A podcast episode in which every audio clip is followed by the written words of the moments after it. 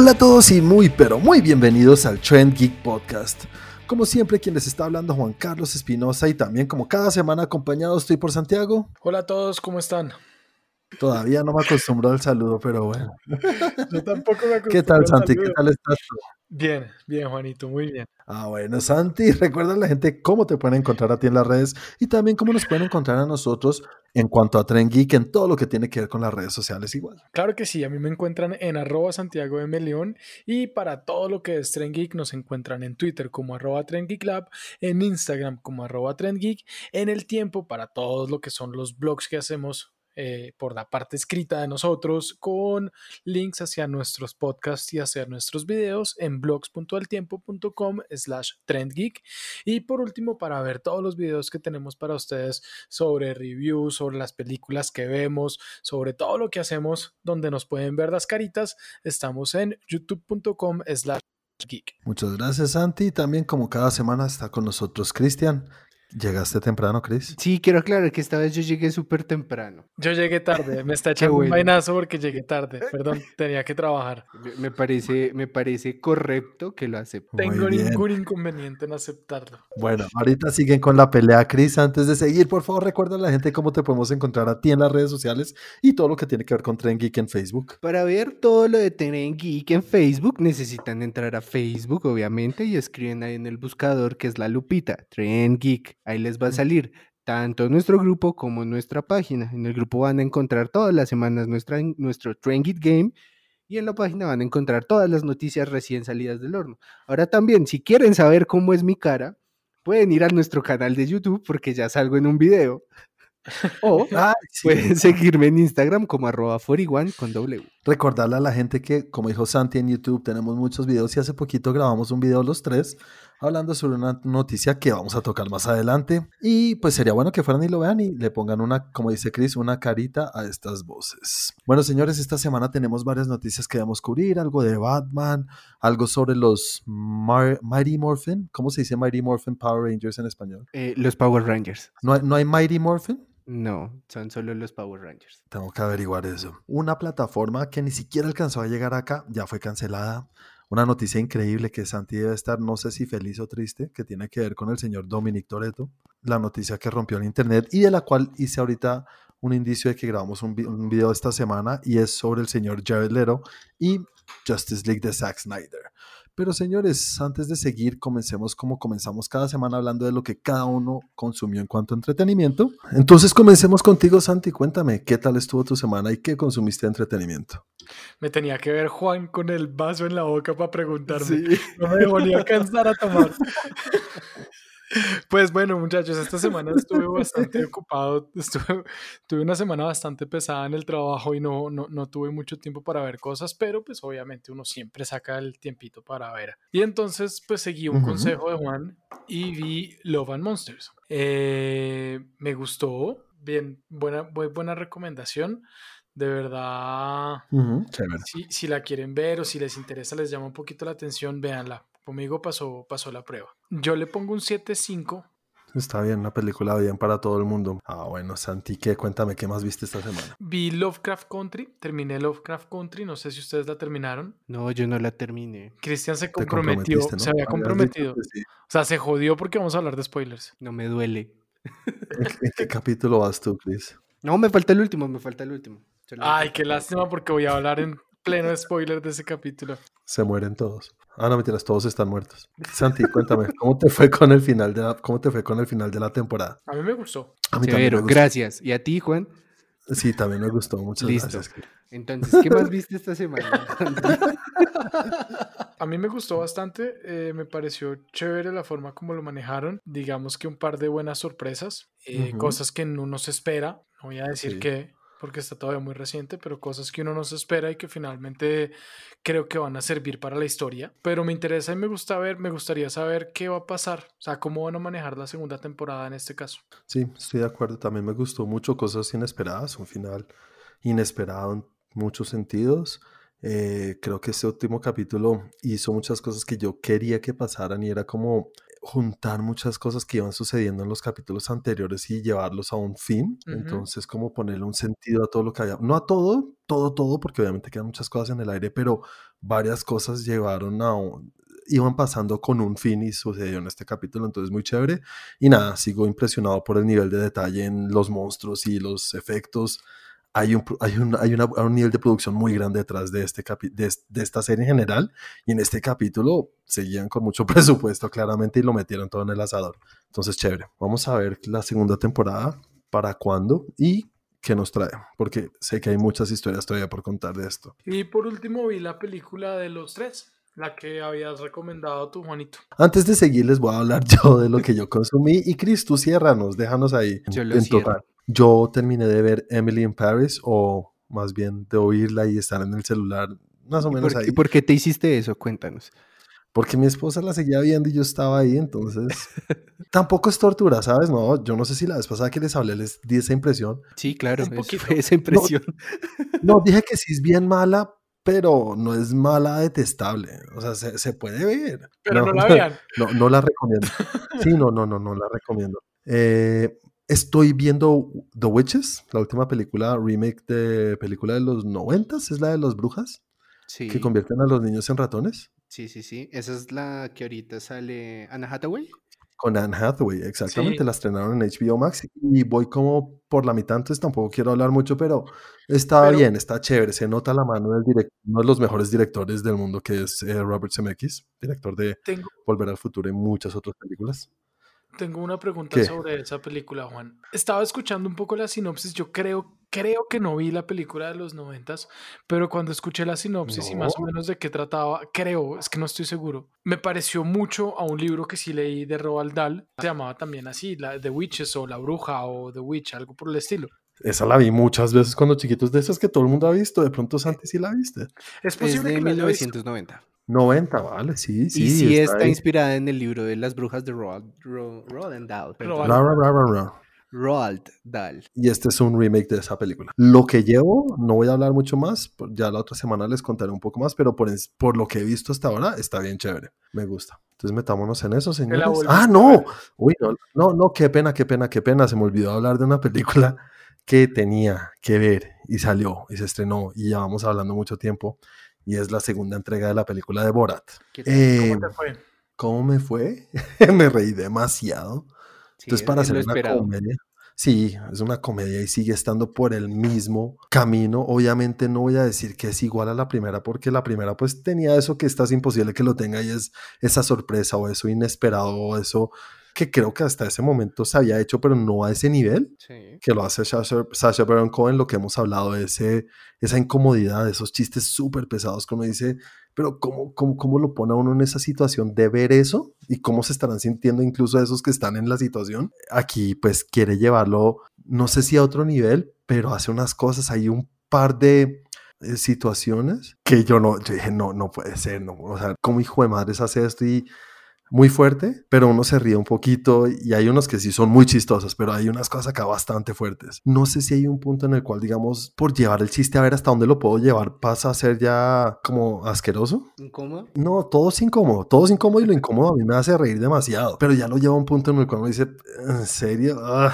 Entonces, no sé, cuando le veas Chris o Santi, si la ves, me contarán y sabrán de qué les estoy hablando. Pero en general, pues no voy a decir que es una película ni medio mala, es una película muy buena. Para los que les gusta Borat y les ha gustado y si les gustó la primera, esta les va a encantar. Entonces a mí me encantó, me fascinó, me reí mucho e incluso la historia que lleva a estas situaciones, que siempre hay como una- un hilo conductor, que en la primera era de quiero ir, quiero conocer a Pamela Anderson, ofrecérselo como marido y era alguna bobada así. En esta es, pues, como dice los trailers, entregarle a su hija como ofrenda para el perdón de Estados Unidos a, Kazi- a Ka- a Kazajstán. Esa historia es muy bonita. Yo pensé que no me iba a gustar. Yo dije, ¿por qué incluir una, una hija? Un- no sé, me gustó mucho. Hay un corazón ahí detrás de esa historia, entonces chévere. Y la chinita que hace de la hija de Borat, que hijo de madre actora. actora 10 de muy bien. 10. Uy, en serio, mucha dura. Es buenísima. Obviamente aquí hace un papel supuestamente de 15 años, pero estoy seguro que debe tener por ahí unos 20 y algo. Pero hace un papel increíble y está a la, a la par con Borat y hacer las cosas que hacen. increíble, increíble. O sea, muy chévere. Entonces la película muy muy buena, yo la, la súper recomiendo una vez más a los que les gusta este tipo de humor. Es un 8.5, muy chévere. Yo igual sí la voy a ver, eh, voy a hacer el intento de verla, no digo cuándo, pero, pero yo creo que sí la voy a ver. No sé si para la próxima semana, Ah, pero de pronto en un par de semanas. Listo, chévere, chévere, me gustaría ir tu punto de vista. Sigamos entonces contigo, Chris. Mi semana se caracterizó por estar rodeada de películas malísimas. muy bien, buena semana entonces. Empecemos. Terminé eh, Play Manor. ¿Y mala? Eh, no, no, dije películas, Ah. esa es una serie. Ah, bueno, ok, ok, vale, vale, listo. Eh, no esperaba que fuera ese tipo de series, la verdad yo esperaba mucho terror. Sí. Siento que esta serie incluso la podría ver Santi, porque el componente de maldición, la verdad, no es algo como muy fuerte, ¿sí? Siento que es un gancho, tiene su... es más misteriosa que de terror, la verdad, para serles ultra sincero. Y creo que tiene una, uno de los mejores episodios que he visto este año en series. ¿Eso no dijiste hace poquito también de otra serie? ¿Cuál? No sé, No me al- suena. creo que, bueno, entonces no. De pronto fue cuando soñaste con Chris, De pronto fue Seguramente. cuando me sa- en, una, en uno de mis tantos sueños con Chris. en que no llegaba nunca. Ew. Sí, creo que tiene uno de los mejores episodios que he visto en una serie últimamente. Es el penúltimo episodio de la saga. Como está escrito ese episodio, narrado y hecho, me pareció increíble. Ese sí, si la verdad no quieren ver la serie completa, pueden ver ese episodio y es buenísimo por sí solo. O sea, me ¿En encantó. ¿Y se puede? ¿Tú crees que se puede ver sin ver el resto? Eh, sí, porque te cuenta una historia dentro de la historia. Oh, ok, ok, ok, lo entiendo. ¿sí? Listo. Entonces me pareció una vaina increíble. Muy bueno, me encantó. Yo le Tiene- un 8.5. Y tiene uno que es ver la, la anterior, eh, la otra serie para entender esta. Eh, no, o son para nada. completamente separadas. Completamente, completamente. No hay ninguna relación cronológica ni de entendimiento para que las veas. Ok. Hay una película del actor favorito de Santi, Vin Diesel, que se llama El último cazador de brujas. Sí, me acuerdo de esa película, pero nunca ni estuve cerca de querer verla. Me apareció ahí en las sugerencias de Netflix y cuando yo la vi se veía un man alto vikingo con... O sea, esa imagen fue es un robo porque no tiene nada que ver con cómo funciona la película. Es la película súper predecible, malísima, es un bodrio de tiempo, por favor, no lo hagan. Y además sale con pelo, ¿no? Sí, Vin Diesel con pelo. O sea, si hay algo peor en la vida es Vin Diesel con pelo. Pero, Chris, tú no revisas cuando vas a ver una película, tú no entras a Rotten Tomatoes o a, a IMDb. No, porque la idea es sorprenderme a eso. O sea, muchas veces, muchas veces me siento solamente a, a ver qué pasa. ¿Sabías que es malo? Todo el mundo sabía que era mala esa película. Cuando ya vi a Vin Diesel, yo dije, chucha, ¿en qué me metí? Luego vi otra que estaba, me aparecía en el top 10 de Colombia. O sea, Se mala. llamaba Cazador de Demonios. O sea, malísimo. Cazador de demonios. Ni siquiera la terminé de ver. O sea, es que ni siquiera llegué a la media hora de película. No puedo. Top 10 es lo mejor para guiarnos. Entonces dije, no, o sea, no, no puedo quedar así. Y se me ocurrió poner otra que se llamaba Dioses de Egipto. Aparte de ser masoquista, es bobo. Y también es un bodrio de película. Y dije, no puedo terminar esto así. Entonces dije, no, Netflix, me fallaste hoy. Y cambié de plataforma. Y Te me pasaste. fui a Amazon. ¿Y qué bodrio encontraste en Amazon Prime? No, me llevé una muy grata sorpresa, tan grata que es mi película para recomendar. Oh, Ok, entonces de una vez no la recomiendas. Eh, yo creo que hasta de pronto la vieron, que es, es una peli en habla hispana. Bueno, no sé si, si, si está hablada en español, está hablada en chin, chi- chileñol. ¿En qué? En chileñol. Con eh, el gran, increíble actor Gaelito. Gael García. Se llama. No. La buscaré porque no la he visto. Sí, sí, sí, aparece así, se llama No. Es así para darles una sinopsis, es habla sobre toda la estrategia, incluso es, es un símil muy interesante a la- al contexto político colombiano, porque habla, Gael interpreta a un publicista que está encargado de la campaña política del no para el ple- plebiscito de Pinochet. Pero más allá de cómo está escrita y toda la cosa, por favor, necesito que vean la película por cómo está grabada. Te voy a decir una cosa. Estoy viendo el póster, ¿no? El afiche. Sí. Nunca la vería en mi vida. Yo tampoco, yo tampoco, pero, Pero ahí me tuvo viéndola y no sé, me pareció, me pareció que era un logro increíble porque si hay algo que está muy de moda hoy en día es hacer cosas de época. En serio, se ve tan de época, es que realmente lo vi y me sentí como si tuviera cuatro años. Ok, chévere, Así chévere. como veías la televisión antes, el encuadrado normal, cuando veías una grabación de estos videos caseros que se hacían. Tiene todo ese, ese feeling. Como les comentó Juanis al principio, eh, entre semanas subimos un video al, al canal de YouTube y, y, habíamos hablado acerca de pues, esta noticia tan sonada que también hablaremos más adelante, que es Ujú. que Jared Leto estará again en las Ujú. pantallas interpretando a Joker. Y dije como, hey, cuando estábamos nosotros hablando de eso, sentía que habíamos, como que no teníamos tan fresco la interpretación de él. Dije, me voy a hacer un mal y ya que vi tantas películas malas, voy a repetirme Suicide Squad. Santi, Sí. ¿tú harías eso algún día de tu vida? No. Cuando saquen el Ayers Cut. Sería, sí, yo también creo que sería la única vez que yo lo vería. Pero vean que me sirvió para darme cuenta de muchas cosas. Que no te gustó. muchas de las actuaciones que él, sí, eso es evidente. Muchas de las actuaciones que tenía Jared Leto pensadas para esto las usaron solamente como tomas de estas de flashback, que fue algo que utilizó mucho la película, que era Sí. mostrarte una cantidad de colores ahí que pasaban en cámara rápida. Ujú, Sí, sí, Ujú. sí, sí, me Y acuerdo. se de eso. veía mucha actuación de él que pasaron así. Y yo decía como, ¿en serio lo hicieron actuar todo eso para pasarlo en cámara rápida? Yo me, empu- yo me emputaría igual que se emputó. Yo también. Sí, tal cual. Eso me Sí, pasa a mí cuando me editan en este capítulo, Lo siento. en este podcast. Es toca, toca. Si la gente, si la gente escuchara nuestros capítulos completos, Nos dos hubieran horas, cancelado. Exacto. ¿te arrepientes de haberlo hecho o sacaste algo bueno aparte de, de la, de la actuación de Jared? Bueno, a ver, ¿qué saqué bueno? No entiendo por qué de los únicos personajes de esta tanda, el que sí sobrevivió para Suicide Squad de James Gunn es Capitán Boomerang. Y, y el, y el otro también, ¿no? El. Rick, ¿cómo se llama? Rick Clare no era, no era de los malos malos, el man era el que los trataba de manejar y en fin. O sea, él no hacía parte del. Suicide Squad. Él terminó siendo parte ahí por- Claro sí. porque era, pues, o sea, él terminó siendo parte no porque fuera villano, sino porque ¿Por qué era no del te metes con mis amigos, maldito bicho? Harley, pues obviamente sí Sí, qué. Pues, Harley sí Es la que Harley sí, pr- primero porque es lo único rescatable desde que salió la primera versión. Y segundo, pues es- se, se hizo un buen papel, creo que Margot es Margot. Y tercero, porque lo hizo Margot. Exactamente. Pero sí, no entendía por qué él era el único. Sí, creo que fue de los personajes que menos me gustó de esa película. Eh, también me sirvió un poco para decirle a Santi, Santi, en muchas partes sí sale Batman y sale con la cara de Affleck. Yo no Incluso a acuerdo. mí me sorprendió porque, porque yo tampoco lo recordaba en tanto. Yo no me acordaba, vuelvo y no, lo digo. Yo lo borré de mi cabeza como Sí, la claro. película. Toda esa película hizo, no hizo parte de mi. O sea, si a mí me preguntan qué películas has visto de DC, esa no la vi. ok. Ver cómo podría funcionar el, el hilo conductor de todo eso, pero pues no. Siento que James Gunn tiene que sacar el conejo del sombrero. No, si alguien puede es ese man. Yo le tengo toda la. Una de esas películas que uno dice, no vería nunca una secuela de este pedazo de mierda. Pero la única razón es porque está James Gunn detrás. Es Yo creo que en este momento nosotros deberíamos tener como una lista de los directores que entran en el In eh, We Trust. Esa lista es como de cinco directores, como de cuatro o cinco directores. Está James Gunn, Sí, sí, Taika, Taika.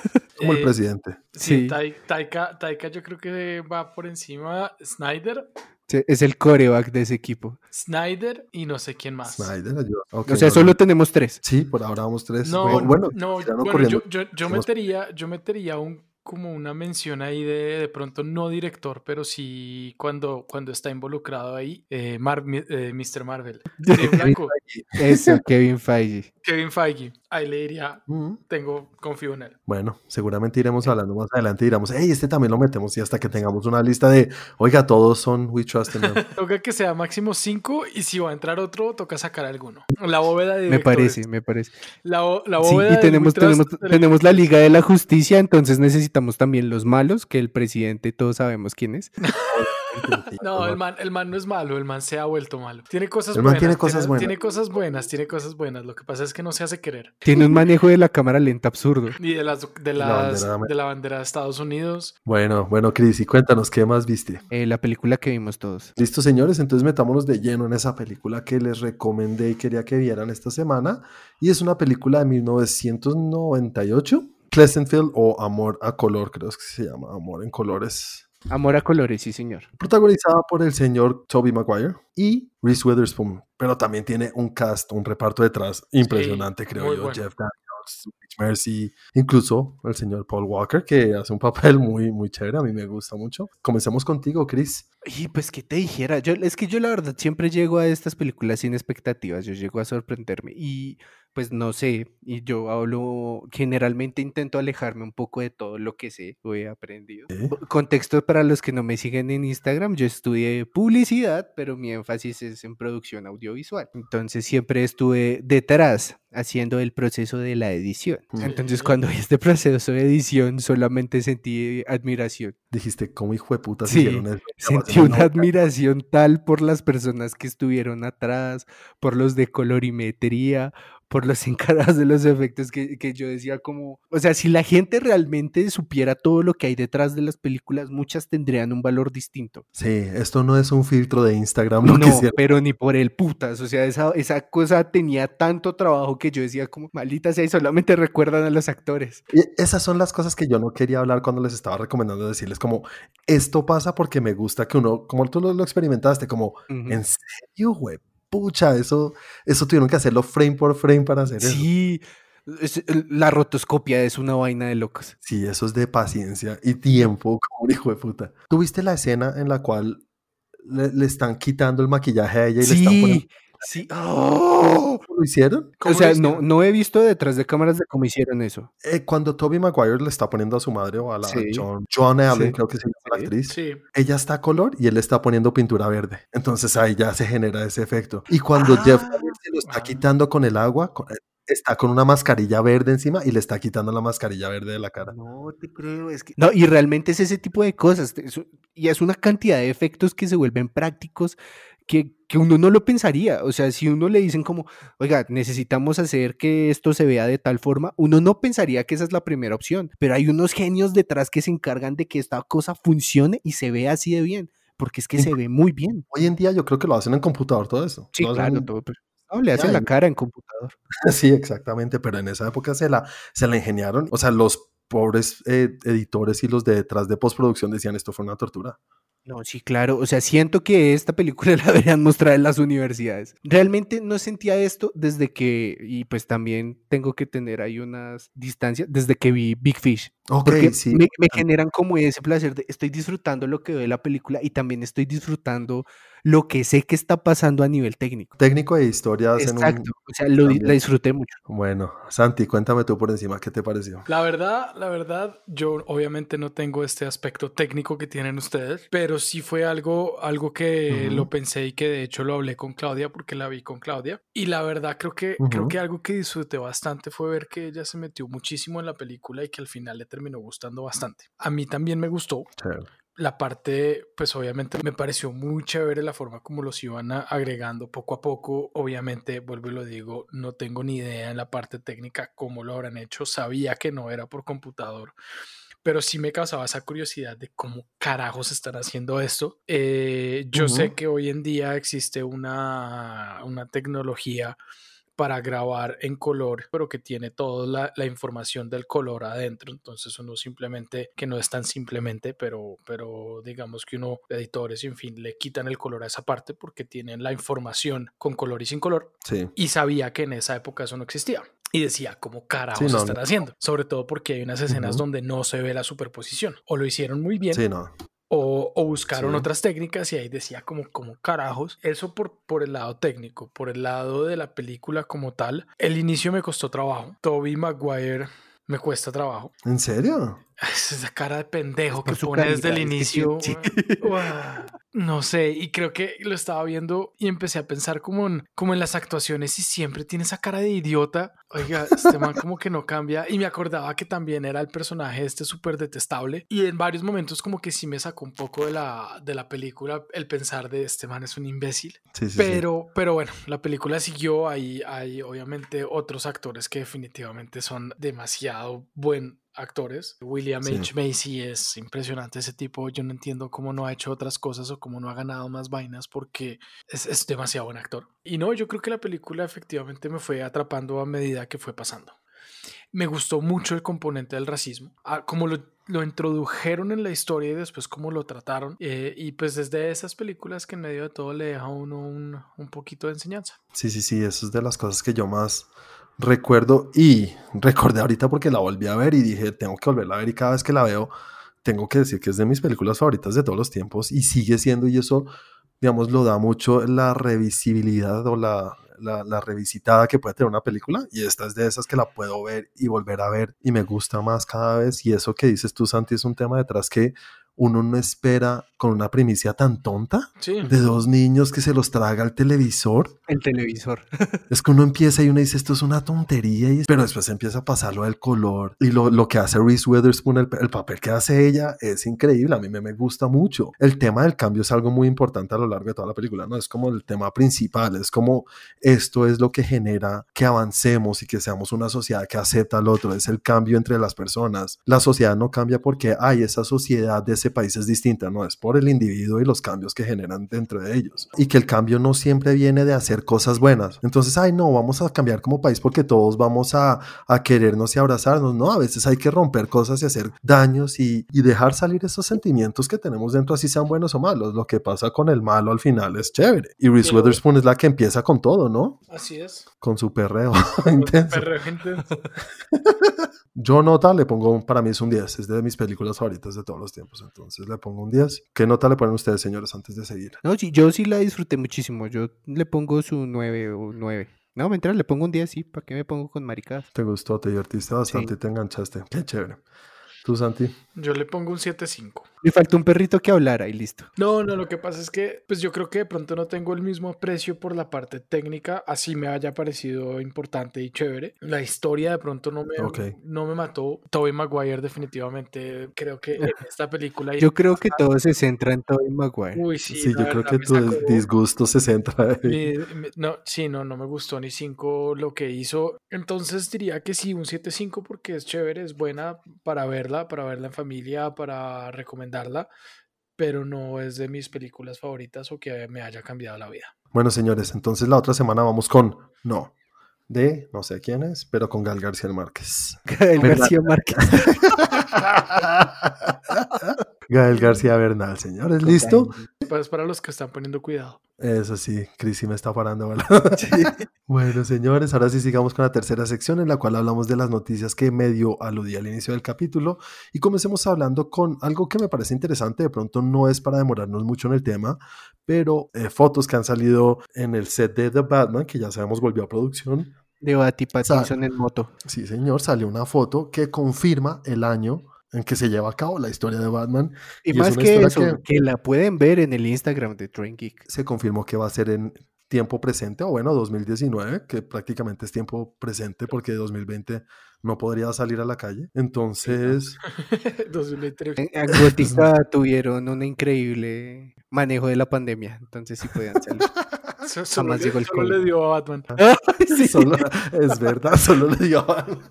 tal cual. Pero vale, esto confirma muchas cosas o alude a muchas cosas. Creo yo que en principio creo que no tiene manera de encontrarse con el Joker de, de- Phoenix. de Joaquín Phoenix, ¿no? No, Sí. no tienen forma. Sería con un viejito muy viejito. Demasiado viejito. Pero Sí, pues no. también está el concepto de que el Joker es una idea y que hay muchos Jokers, tres Jokers. O, o puede ser como lo hicieron en Batman Beyond, donde ya no hay Jokers, sino hay Jokers. Una Joker, Jokara, una Jokera.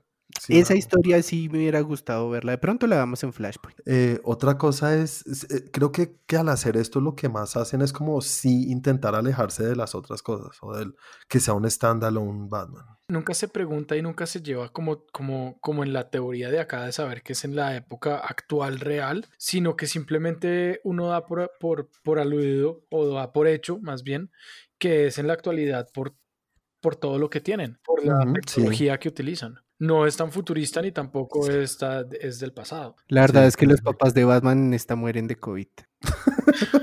y por eso él se convierte en el caballero de la noche. Es eso, tiene mucho sentido. Eh, segunda noticia, se confirmó que quieren sacar un universo cinematográfico de The Power Rangers. Y salen y lo confirman diciendo con varias películas ya pensadas o presupuestadas, supuestamente. ¿Va a tener algo que ver con la, de Power Rangers que vimos hace unos años? Algo completamente nuevo. Ok. Pero no, o sea, hace unos años. no- Ah, sí, sí, sí. La de los niños. Pero, Esa a ver. película a mí no me disgustó para nada. No, ¿Qué tanto estamos familiarizados con los Power Rangers? Mal. Yo más bien poco, las películas. Y Solo nunca vi la serie. Eh, Son de esas series que creo que yo estaba en un momento de mi vida en el cual me parecía, qué pena para los que les gusta, y si a ti te gusta, Chris, lo siento, pero en ese momento yo decía, esto es tonto. Era como Sí. personajes en pijama peleando, ¿verdad? Se veía tonto. Sí. Yo- yo Ay, es que a mí ya me gustaban las niñas. Algo así. yo- eso, no era tan- eso no era cool. O sea, ya no jugabas a los Power Rangers en el patio. No, ya estábamos, ni yo creo que ya estábamos muy, pues suficientemente grandes para que no nos llamara tanto la atención, porque a mis primitos que, que son menores les encantaba. También de pronto porque ellos sí veían, lo veían con otros ojos, con ojos más de niño, de niño. Yo creo que yo estaba más en, eh, en adolescencia en esa época. Pero- no, pero yo sí, que- yo sí los vi bastante. Incluso, aun cuando todavía me parecían idiotas, los seguí viendo porque eh, siempre he sido muy ¿no? fan de ver cómo terminan las historias o cómo llevan a esas cosas. En algún punto tuvieron que rebotear muchas de las series, Sí. pero sí alcancé a llegar a, a puntos donde, ah, o sea, esto explica el capítulo 6 de la temporada 2 del 98. Una pregunta, Chris, gracias por estar acá y aclarar esas cosas. ¿Esto, ¿Esto es una propiedad asiática? Basada en, Ok. basada en, en la increíble propiedad asiática que ahora es muy de culto y que sus cosas valen un chingonal de plata. ¿Qué va? ¿En serio? Pero ya no, Sí. pero ya no existe, ya no, No. no, no. No, es que incluso cuando salieron los Power Rangers acá estaba en emisión en, en Asia. Super Sentai creo que es que se llamaba. Entonces cuando ellos estaban allá, el éxito de los Power Rangers fue muy grande y se los chupó. Entonces solamente siguieron haciendo la parte de acá, pero sí empezó como solamente un, una adaptación de una versión asiática. Vea, pues interesante. Una cosa que estoy viendo es que va a incluir tanto películas como la parte de televisión. Entonces van a, va a ser un universo que expande de los dos por los dos medios. ¿Qué te suena eso, Chris? ¿Te gusta? Y chinga, pues yo lo veo complicado. Me parece además una jugada demasiado arriesgada para una franquicia que no está tan bien. Exactamente, porque lo que dije ahorita, a mí la película anterior me gustó. No voy a decir que es una peliculota, pero creo que venía con unas expectativas, una peli- unas expectativas bajísimas. Yo esperaba ver un bodrio y me divertí. Y fue un bodrito. Y le fue como un culo. Creo que es una de las Sí. peores pérdidas, No. bombas de la historia de Paramount. Yo creo que la vimos, ¿te acuerdas? Yo creo que la vimos juntos. Eh, esa fue una de las películas que vimos juntos y los dos Sí. salimos gratamente sorprendidos teniendo en cuenta que le faltaba mucho, pero, pero en medio Sí. de todo fue, fue chévere, fue interesante. Ahora, mi, otra pregunta, Sí. no sé si lo que están haciendo lo están pensando en, eh, en niños o en adolescentes, porque yo creo que eso cambia mucho el universo que están haciendo, que podrían hacer o cambia mucho el énfasis que le darían a, a- a este universo. Eso es Yo creo que ahí están haciendo una jugada arriesgada, pero que tiene sentido dado el cambio generacional. Me explico. 70s, 80s eh, leíamos, bueno, yo no había nacido, 90s para meterme ahí, leíamos muchos cómics. Luego vinieron todas estas cosas relacionadas con el MCU, el DC Universe, las películas y todo esto.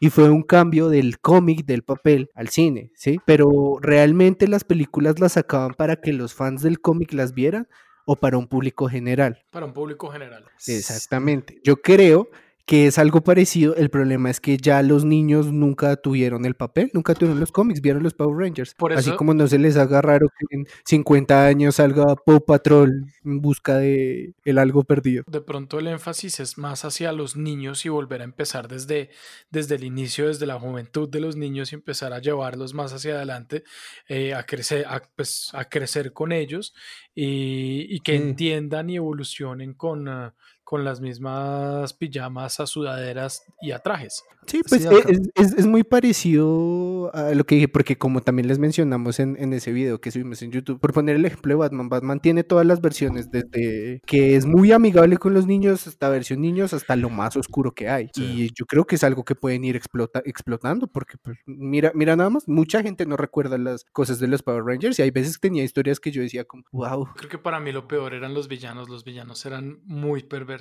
muy malos y no por, no por lo malos que pueden ser de, de malos, ser malos. malos. de, de malo, de malosos, sino de malos. Es que estaban, los personajes eran pésimos. ¿Rita? La Sí, Rita repulsa. Rita Repulsa. Repulsa. Es que solo con el nombre ya. ay, sí. Una cosa que, que- que- que- que estoy leyendo acerca de la noticia original y que puede aclarar un poco lo que pregunta Santi es que aparentemente lo van a basar no en tiempo actual, sino que la historia se va a desarrollar en los noventas. Ok. Ok. Si, si lo tomo de acuerdo a lo que dijiste tú, está enfocado a hacer algo de nostalgia. Sí. Ah, para ti, Chris. Porque un niño ahorita no le gusta algo de los noventas. Quieren pegarle un poquito a ese tema de la nostalgia. O, Entonces, es- si me entiendes, si quieren, si quieren cautivar a niños de hoy en día, pues lo ponen en lo que ellos entienden y lo que, han lo que viven hoy en día. Creo yo. Toca ver con qué salen igual. Y si me sorprendieron las pasadas, ahorita nos pueden volver a sorprender. ¿Ustedes sí oyeron alguna vez sobre Quibi? Creo que acá lo hablamos, ¿no? sí, lo hablamos. Quibi, para los que nos están escuchando, es una plataforma de streaming que quisieron lanzar en Estados Unidos Pues y era. para diferenciarse, eh, ahorita nos Era. metemos de eso. que intentaron lanzar en Estados Unidos y lo lanzaron justamente a principios de este año.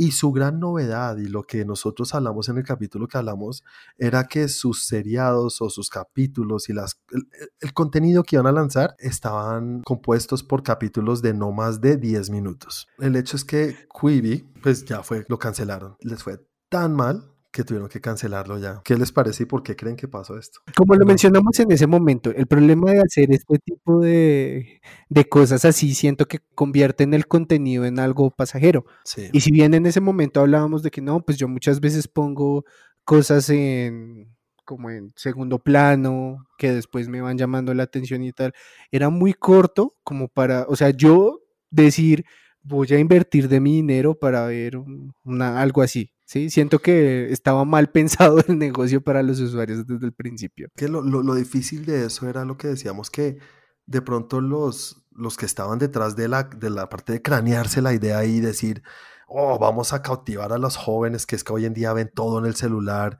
y lo ven mientras van de su casa al gimnasio o van a la universidad.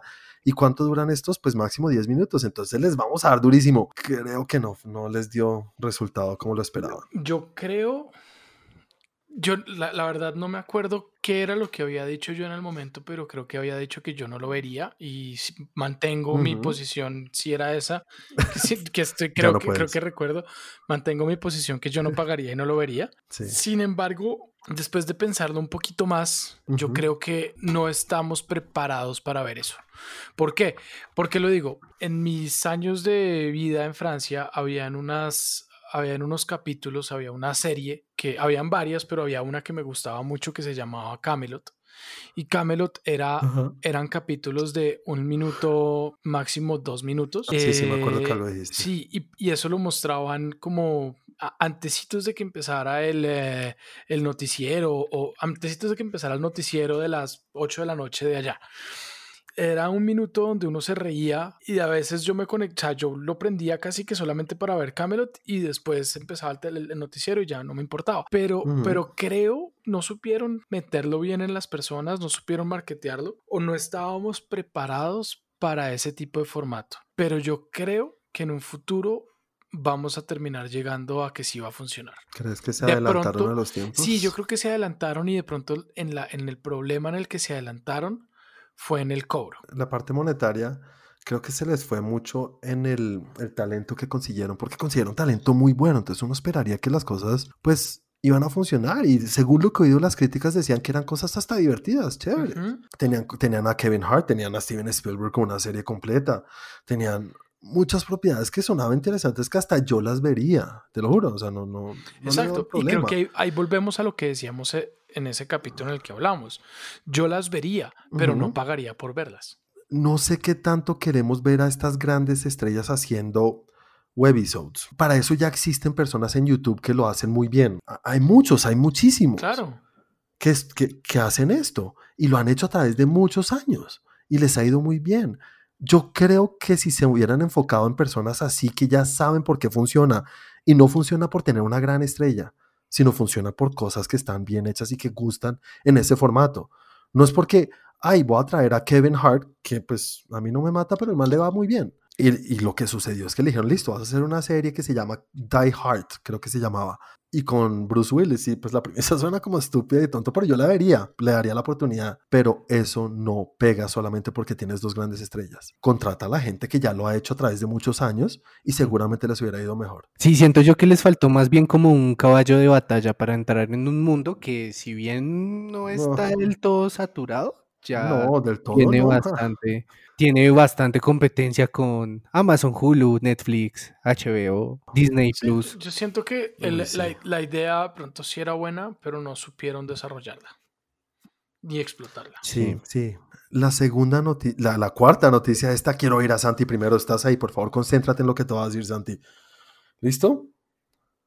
Fue confirmado que la última película, obviamente confirmado en comillas, estoy haciendo en el aire, super comillas, la última película de la franquicia más amada en tu corazón, Santi, Fast and Furious, Rápidos y Furiosos, terminará después de la entrega 11. Cabe recordar que la que viene ahorita es la 9, así que todavía tendremos tres películas. ¿Qué opinas de esto, Santi? Respondo con una pregunta. ¿Terminará? Como los victorinos, morirá. ¿Morirá? Uno no le desea nada al mal a nadie y yo no tengo por qué desearles que la terminen o no. Pues que a uno no le guste no quiere decir que no le guste a una gran cantidad de gente porque si no, no Sí. tendría lo que tienen en, en- en el box office. Yo no creo que se vaya a acabar. Además que si no estoy mal en el artículo lo que dicen es que se acaban las películas canon, pero que van a haber spin-offs, que los spin-offs siguen. Entonces sigue Hobbs and Show. No sería raro que Toreto salga en otra de las películas. O sea, ya como que acaban la línea, la línea directa, la línea canon, pero el universo sigue y el universo se mantiene. Entonces, pues, Ujú. potato, potato. o sea, se sí, se acaba la, la- la historia principal como la de los Skywalkers. Exacto. En, en- Star Wars que siguen las otras películas. Sí, estoy leyendo eso. Dice que no necesariamente significa que se acaba el universo cinematográfico de No, se acaban las películas en las que están todos juntos, eh, donde está Toreto, donde están eh, Han, donde, bueno, donde están los principales que siempre salen los mismos cinco que están en todas las películas. Pero pues de ahí ya Ujú. yo creo que entonces cada uno va a hacer su película donde se van a encontrar con el otro, donde ya no va a ser canon, donde ya ahora van a tener que salvar ya no la Tierra, sino a Marte, a Venus, ¿El canal? Está- ese, ese- ese puede ser un gran movimiento. Eso sí la veo. Esa la veo. Esa la veo y no, no, la critico. Pero sí, yo, yo siento que es como una de esas noticias que es como, "Nah, nah, no estoy tan seguro que lo que, que, que es lo que me están diciendo, ni la veracidad de, las, de la situación. De acuerdo. ¿Tú qué opinas, Chris? ¿Qué les digo? O sea, siento que este, este concepto está más familiarizado para mí porque, pues no sé si en alguna vez han escuchado el concepto de una OVA. OVA son las películas que van entre de las series eh, anime o vainas así, que van como a mitad de temporada o que presentan una nueva temporada o algo así, o que resumen una temporada. Es algo así, ¿cierto? No, básicamente es como lo que es en las series del anime, lo que se sí. conocería aquí en Occidente es como un spin-off, pero con otro tipo de, de historia. Entonces me explico. Tenemos la historia de, De no sé, familia. Rápidos y Furiosos. Sí, está toda esa. Y entonces salió el spin-off de este par de viejos ahí dándose la jeta en la cárcel. Sí, Hobbs y Shaw. Exacto. Pero es solamente un spin-off. Una ova como tal sería recapitular toda la vida desde que son chiquitos hasta donde llegaron donde están. Y eso pasa muchísimo, muchísimo en el anime. O sea, ¿tú crees que es posible hacer una película que cuente toda la vida de esta? No, vaina? que van a hacer una No, serie pero, de o películas. sea, lo que digo es que es un concepto que es, o sea, Ah, pensé que una película, no en una película, pensaría. sino una nueva película que cuente es- esta misma historia, pero desde, de otra manera. Incluso de ahí han salido cosas muy buenas. Hay una serie muy conocida por los amantes del anime que se llama Maggie. Mm, qué rico, Niño de un niño, es de un niño que, que va cantando Doña Gallina, Doña Gallina. Caldo, doña gallina, doña gallina, caldo, doña gallina, doña gallina, caldo, doña gallina. Sí, tal cual. Eh, bueno, cuenta la historia de un niño como tal, pero eh, la historia de ese niño está rodeada por sí, personajes. Personajes como Simba del Marino, Alibaba. Entonces, a la serie le fue bien a Maggie, pero Alibaba y Simba tienen su propia serie y le Ah. va muy bien a cada una. Ok. Y aunque es independiente del universo de Maggie, porque es antes de que suceda lo que está pasando, tiene hecho 8000 temporadas y uno está ahí pegado porque muestran cómo llegó a ser quien es en esa serie. ¿Y en algún momento llega y se junta con lo que inició? En algún, pues el momento cuando llegue ya va a ser la otra serie, que es Maggie como tal. Oh, qué rico, Maggie. mm. Entonces, bastante lucrativo si puede llegar a ser. Señores, dos minutos, qué pena, dos minutos. Se, Acuérdense. se va a mear, se va a mear. Bueno, este capítulo se convirtió en un solo, entonces en este solo les voy a hablar de cosas increíbles que sucederán la próxima semana. ¿Qué noticias nos traerá el mundo del entretenimiento? No lo sabremos. ¿Qué podemos saber hasta ahora? Que los Cowboys no ganarán la división AFC de la NFL. Eso estamos seguros. Yo debería hacerme como una sección de anime en esta vaina e invitar a gente chingona del anime. Sería bueno. Entonces pienso yo que es un concepto muy lucrativo para una franquicia que se caracteriza por tener a muchos adeptos. Puede que no nos guste a nosotros, pero hay un chingo de gente que cada vez que sale esa película está allá atrás dándole los millones de los millones. Yo no sé si yo no lo he dicho en el podcast, pero en el, en el, en el canal sí lo he dicho. A mí me gustan, a mí me gustan, yo mm, no tengo ningún problema. Y lo que estamos de acuerdo los tres, faltan tres películas confirmadas, no la nueve. Sale la nueve, hace un chingón de dinero, sólidos. Sale la 10 y hace más dinero, sólidos. Sale la 11 y hace más dinero. En la vida van a acabar esto. Obviamente Es que no. imposible. No. lo van a acabar. Dejen de decir mentiras. Así sea, ay, vamos a seguir haciendo la de Shaw y la de Hobbs y Shaw, que les fue muy bien. Esa película hizo, creo que 800. son 700. Casi 800, 800. 800 creo. Eso es un chingón de dinero, pero no se compara con los billones que hacen estas hijueputas películas. El- Yo creo que lo que más le- se les complica es a dónde lo vamos a llevar después del espacio, porque ya sabemos que van para el espacio, ¿no? Sí. Después, ¿qué? ¿Se van a tratar con, con Marvel? Con Thanos. Ah, no, No, ya no pueden. después. No, porque lo que te digo, pueden empezar a poner historias de cada uno. Una, una historia de cómo Toreto llegó a ser Toreto cuando se encontró con Paul Walker, no me acuerdo cómo se llamaba, no vende lo mismo que una película de cuando van al espacio. No se puede. Bueno, pues de pronto no, nos no, no. cuentan qué fue la vida de Han entre todo este tiempo. Esa sí va a ser una de las películas Exacto. seguro. Yo creo que esa vendrá por ahí en camino. Señores, última noticia y la noticia de la cual ya hemos hablado por encima a lo largo del capítulo e hicimos un video en- apenas salió o durante la semana, un par de días después, y es que se confirmó que el señor Jared Leto vuelve como su personaje del Joker o con su personaje del Joker para la serie, ya sabemos que es una serie de Zack Snyder's Justice League que veremos en HBO Max el año que viene. Si quieren oír nuestras ideas en mucho más, eh, ¿cómo se dice eso? Ya, ¿Le de- gusta profundo? Sí, en fondo profundo. Pueden ver nuestro video en YouTube, pero por encima, para los que nos están escuchando acá, hablemos un poquito del tema. Eh, empiezo porque opino que me gusta, me gusta la idea, porque creo que pasa, porque Zack Snyder tuvo que haber visto mucho potencial en él para meterlo ahí. ¿Por qué me Sí. gusta? Porque siento que es una forma de reminiscencia de él, siento que es una forma en la cual, lo, como lo, lo medio dijo Chris en, un, eh, en, en el inicio, pues su personaje del Joker pudo haber sido muy completo, pudo haber sido muy bueno, y siento que no es que sea culpa de él que fue uno de los más odiados o el más odiado del universo de DC en este momento, sino sí. un tema de circunstancias, edición, dirección y, mm, y pues yo creo que de historia también en la como la desarrollaron. Pero que tenía potencial, que tiene talento y que puede hacer un muy, muy, muy buen Joker, lo puede hacer. Y esta es la forma en la que yo creo y espero que nos demuestre a todos esto era lo que, para esto fue para lo que yo firmé y para esto fue para lo que yo me entrené y trabajé para sacar este personaje. De acuerdo. ¿Tú, Chris? Pues vean que sí les conté que me repetí Suicide Squad. Sí, Pues eh, sí se ve que había mucho ahí más para mostrar. eh, todavía tengo como cosas ahí con la risa que él trabajó, pero pues siento que va más acorde al tipo de personaje que quería mostrar. Ahora, pasando la semana y después de las primeras cosas que les dije en, el, en nuestra primera intervención en video, ¿ustedes se imaginan que, él haya, que Zack Snyder haya podido ver algo de lo que era la actuación real? Estoy seguro que es que sí. obviamente que sí lo pudo ver. Yo Y creo que fuera así como, ah, caray, es que esto es oro puro. oro puro en un personaje que no gustó. Es que Exacto, pero es que también tenemos que tener en cuenta que ese personaje no gustó por cómo lo vimos. no sé si sea por eso. Yo creo que la gente le cogió odio y no van a decir, ah, es que no lo vi como nosotros lo estamos diciendo y creo que estamos de acuerdo los tres.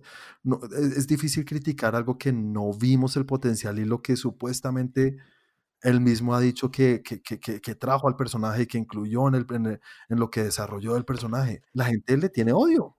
Yo he visto en las redes sociales todo el mundo está diciendo, pero ¿por qué? En serio, gritos al aire de peor que cuando hicieron el casting de Ben Affleck.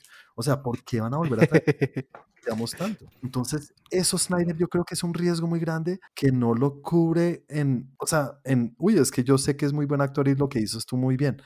Es que no, no le tengo tanta fe a mi gente geek, cultura geek, que le den la, el beneficio de la duda y, y entren con la mente despejada de decir, vamos a ver algo nuevo. Con el mismo Affleck pasó y pasó muy Sí. parecido. La gente lo peleaba. Y claro, sigue habiendo gente que no le gusta y que dice, no, a mí no me gustó ese, ese Batman. Pero mucha gente sí dice, me sorprendieron. O, o se hacen los bobos y dicen, no, no, no, yo sí había dicho que al principio ese tipo iba a ser bueno. Y ya, pues, sí, sí. pues, in Zack we trust. Yo, yo creo que existen dos posibilidades. La que dijeron ustedes, que Zack vio algo muy bueno y dijo, "Jue pucha, Sí. esto es puro y esto puede reivindicar al personaje, como dices tú, Santi, y sacar y mostrar en serio realmente lo que quería mostrar Jared Leto y hacerle más fuerza a que el estudio se metió y le mochó toda la película y se la jodió al pobre Ayer. Y la segunda es, esto va, de- va a dar de qué hablar. Y esto, y también, eso les gusta. Si se hable mal, igual la van a ver. Los que hablan mal del personaje la van a ver Obvio. y esto les llama más la atención de verla, así sea para criticarlo. Entonces es- esas dos opciones están, y por mí está bien, porque ojalá tengas razón, Santi, y sean más los que sean capaces de aceptar y decir, hey, yo hablaba mucha mierda, pero me sorprendió. Como decía, Y me trago mis palabras. Como decía el importante publicista Jacques Seguela, él era un tipo detestable, detestable, o es un tipo detestable. Pero el man siempre ha dicho, a mí no me importa que hablen bien o mal de mí, lo que me importa es que hablen de mí. Mala publicidad sigue siendo publicidad. Exactamente. Bueno, señores, aquí ya llegamos al final de las noticias de la semana y vamos a seguir con nuestro Trendy Games. Aquí lo que hacemos es hablar de lo que nos gusta o preferimos en cuanto a una lista, un grupo de películas, un grupo de actores, un grupo de directores, un grupo de escenas. Hemos llegado, hemos hecho de todo, pero todo alrededor del cine. Y esta semana, Chris, ¿qué teníamos para, las pre- para la pregunta? Eh, nuestra muerte favorita en...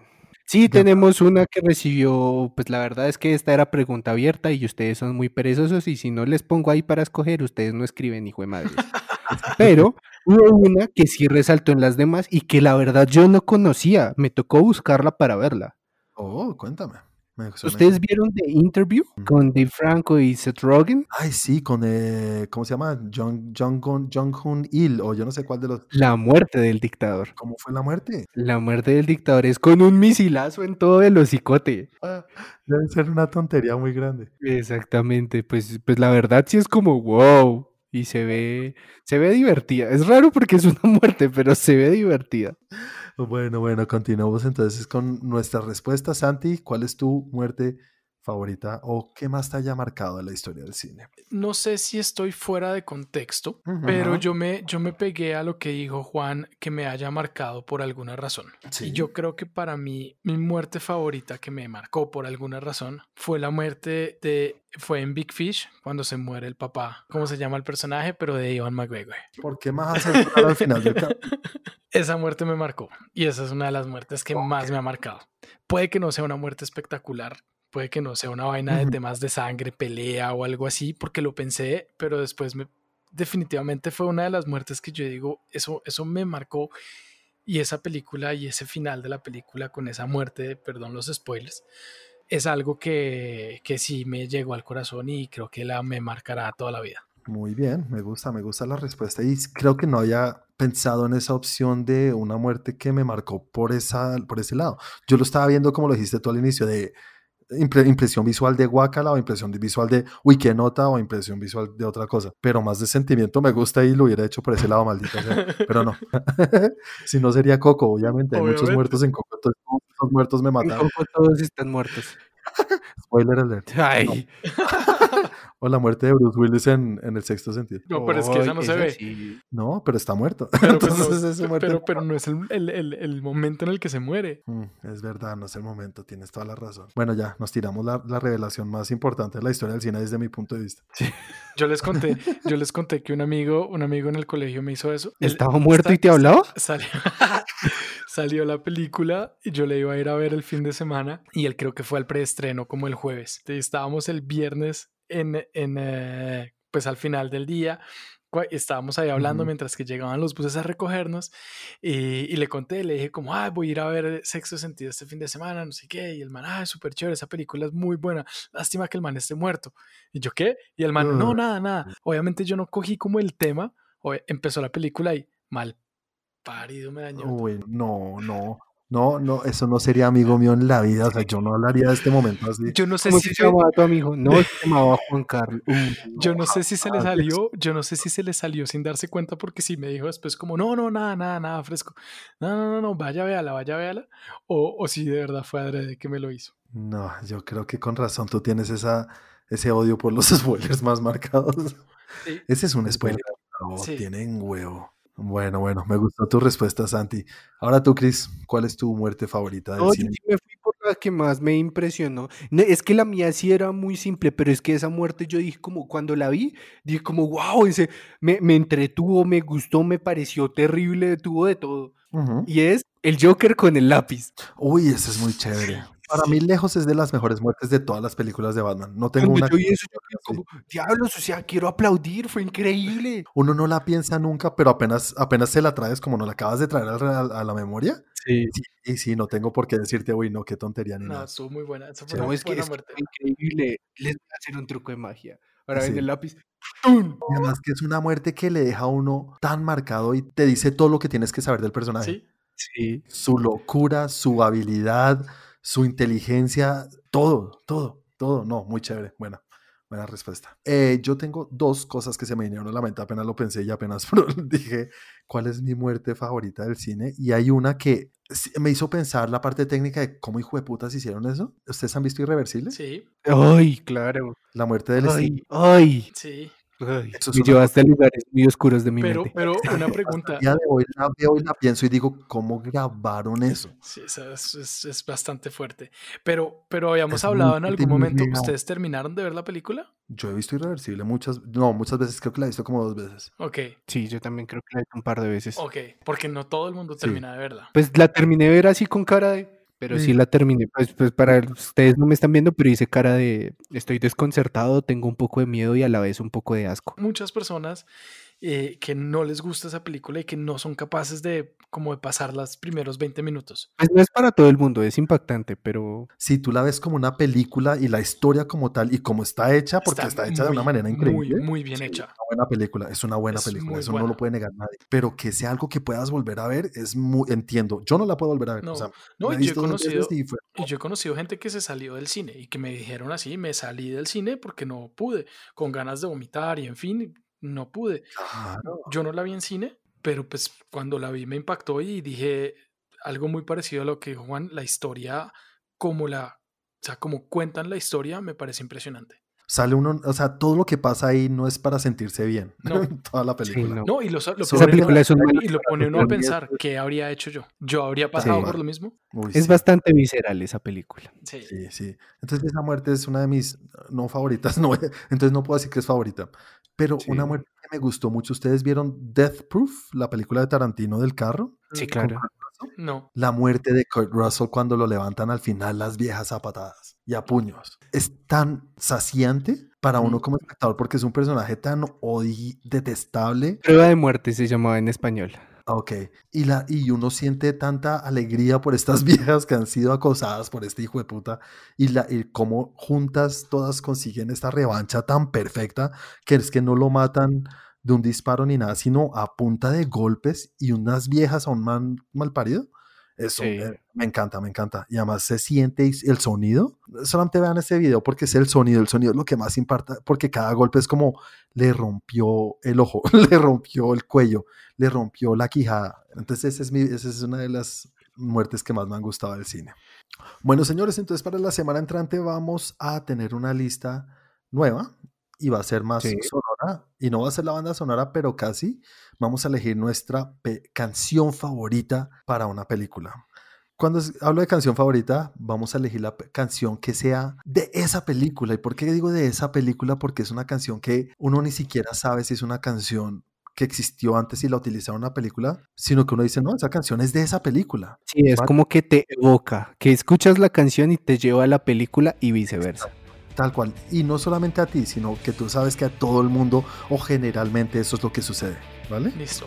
Vale. Listo, señores. Aquí ahora sí ya llegamos al final del capítulo de hoy. Eh, muchas gracias a los que nos están escuchando. Recuerden darnos like si nos están escuchando en iTunes o en eh, Apple Podcast. Mándenos un review también, eso nos ayudaría muchísimo. Antes de irnos, Santi, recuerda a la gente cómo te pueden encontrar a ti en las redes sociales y también cómo pueden encontrarnos a nosotros como Tren Geek. Claro que sí, Juan. Como siempre, a mí me pueden encontrar en Santiago Melio. Al, a Trend Geek lo pueden encontrar en Twitter como Trend Geek Lab, en Instagram como Trend Geek. Para los blogs tenemos una parte escrita como ya lo he dicho varias veces. Nos encuentran en blogs.eltiempo.com slash trendgeek. Y para todo lo que son videos en nuestro canal de YouTube donde van a ver reseñas, explicaciones, eh, información, eh, noticias, bueno, muchísimas cosas que tenemos para ustedes de todo este universo geek, lo encuentran en youtube.com slash trendgeek. Muchas gracias, Santi. Y ahora a ti, Chris, ¿cómo te pueden encontrar en las redes sociales y cómo pueden encontrarnos a nosotros en Facebook como Tren Geek? Si quieren participar en la encuesta de esta semana, tienen que entrar a Facebook, escribir Trend Geek y les va a salir tanto el grupo como la página. En el grupo es donde nosotros publicamos la encuesta. Y ahora si quieren ver qué hago yo los fines de semana, pueden seguirme en Instagram como arroba 41 con W. Muchas gracias, Chris. Y bueno, no- a mí me pueden encontrar en las redes como arroba Juanaldiño. No olviden visitarnos en todas las redes que acaban de decir Santiago y Chris. Obviamente en YouTube para que vean el último video que subimos en el cual nos metemos más de fondo en lo que hablamos de Jared Leto y el Joker en Justice League. Y nada, señores, final del capítulo 39. Vamos a llegar al 40. ¡Ujú! Muchas gracias. Que pasen buena semana. Chao a Chao, todos. chao. Chao, chao.